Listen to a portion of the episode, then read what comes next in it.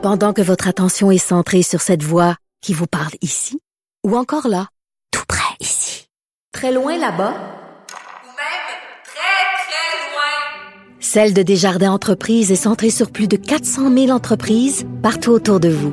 Depuis plus de 120 ans, nos équipes dédiées accompagnent les entrepreneurs d'ici à chaque étape pour qu'ils puissent rester centrés sur ce qui compte, la croissance de leur entreprise.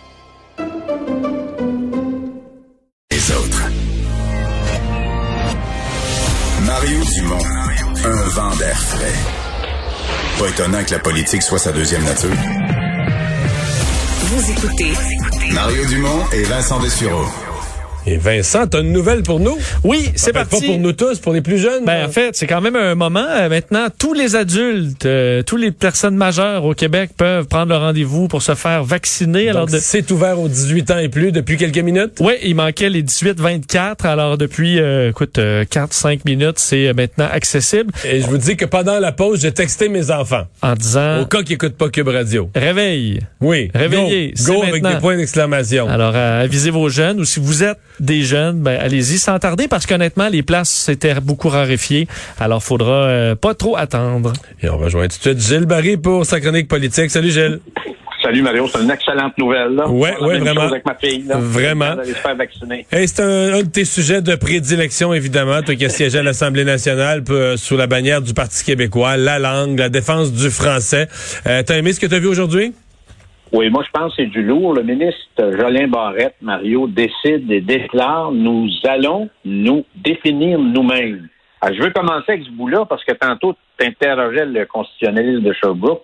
Alors pour moi, ça place véritablement euh, euh, le Québec dans, dans un contexte historique, dans les revendications historiques euh, des différents gouvernements qui se sont succédés à Québec. Alors c'est une déclaration unilatérale qui dit la spécificité linguistique de la nation québécoise, ben on veut l'avoir euh, dans euh, l'article 45 qui nous permet là de, de 1982, euh, le bout qui appartient aux provinces. On veut voir euh, ériger ça, euh, mais il va y avoir tout un débat politique là-dessus. Là. Faut pas, faut pas penser que ça va rester. euh, Non, parce que quelque part entre Terre-Neuve et l'Alberta, il y a quelqu'un qui va retrousser, qui aimera pas ça. Ouais, ça va retrousser pas à peu près.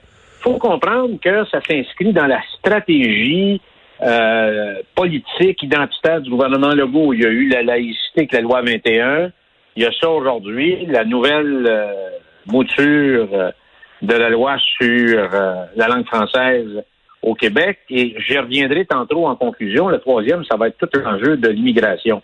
Alors, pour moi, ça s'inscrit aussi dans ce qu'on voit, c'est un, un- un- c'est le nationalisme offensif et décomplexé du gouvernement Legault.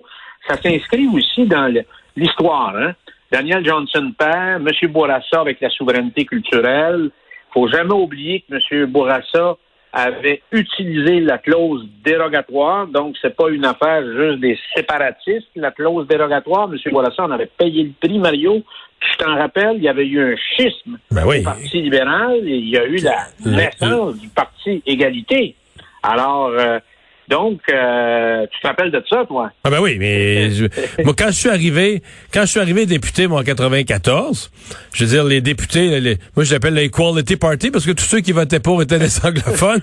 Euh, non mais ils, ils venaient, ils venaient, ils venaient de, se- ils venaient de perdre. là. Je veux dire, c'est- ils ont fait un seul mandat, il n'y en a aucun des quatre qui a été réélu, mais euh, ils ont ils ont siégé comme le mandat avant que j'arrive, de 89 à 94. Moi j'ai été élu en 94 et euh, ça avait été quand même tout un déchirement au Parti libéral.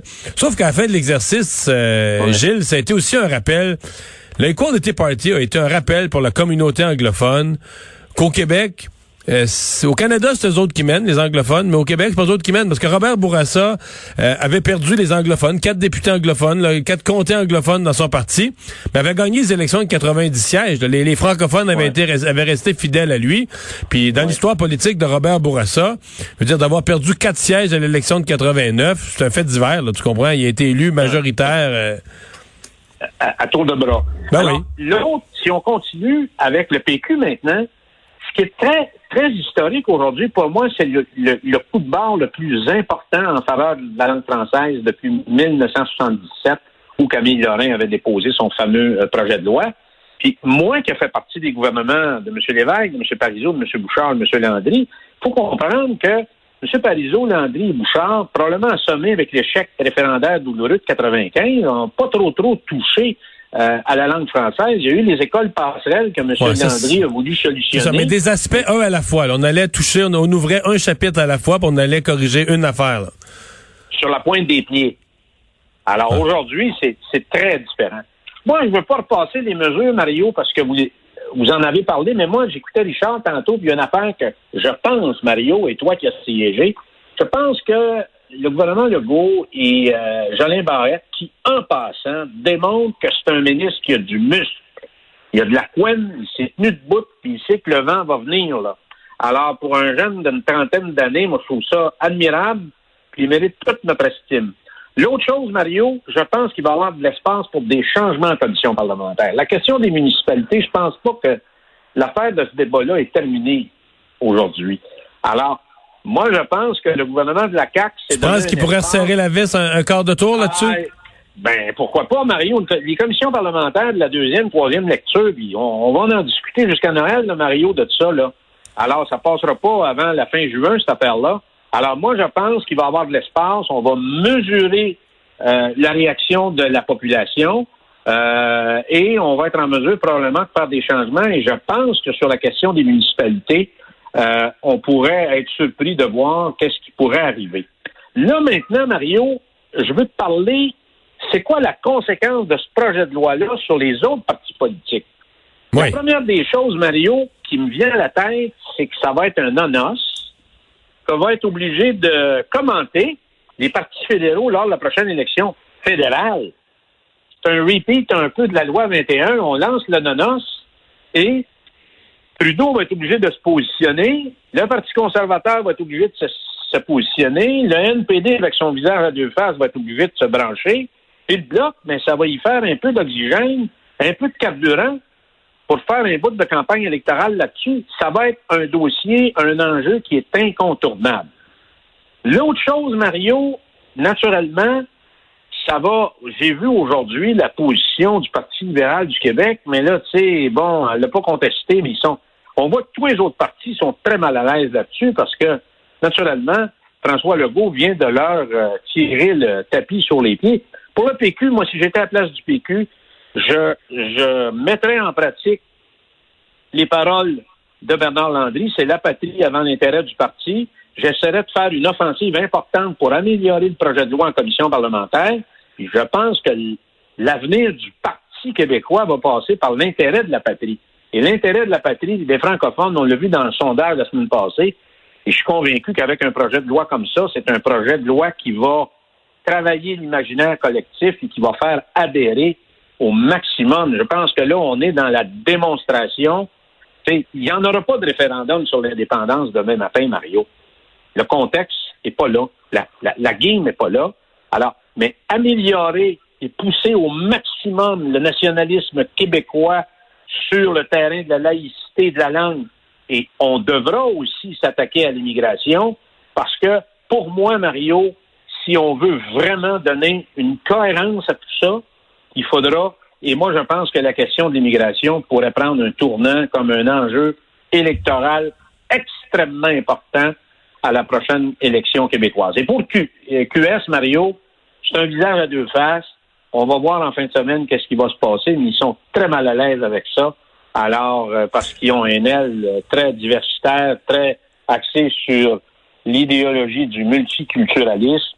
Alors, dans ce sens-là, euh, euh, moi, je vois pas ben ben. Ils vont essayer probablement de jouer, euh, de prendre une place plus importante en commission parlementaire pour essayer d'améliorer probablement le projet de loi.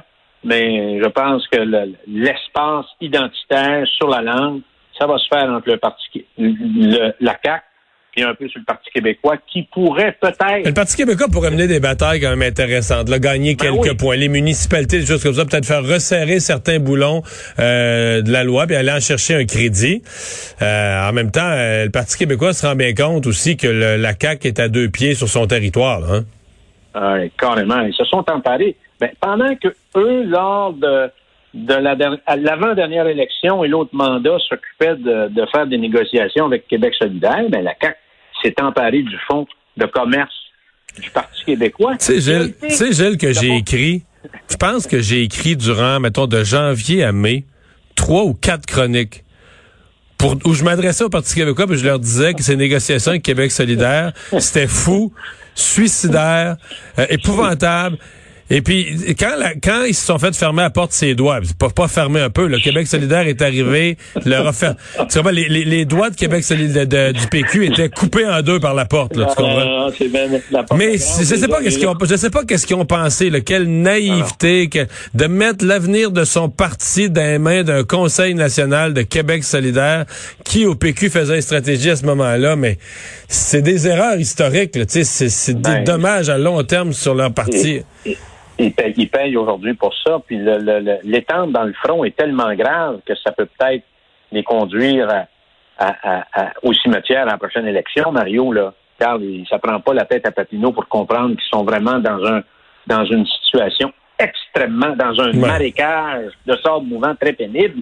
Et encore une fois, la CAQ s'est emparée s'est emparée d'une recette qui a fait élire tous les gouvernements au Québec dans n'importe quel parti, ça s'appelle le nationalisme, Mario. Ouais. Le nationalisme. Et là, on voit aujourd'hui, c'est vraiment une mesure qui met de l'avant cette, arme redoutable pour le peuple québécois qui a, lui a toujours été euh, avantageux. C'est le nationalisme québécois qui est offensif et très décomplexé. Et, Et moi, je pense que ça va rapporter euh, à la CAQ. Gilles, merci beaucoup. À bientôt. Merci. Bye bye.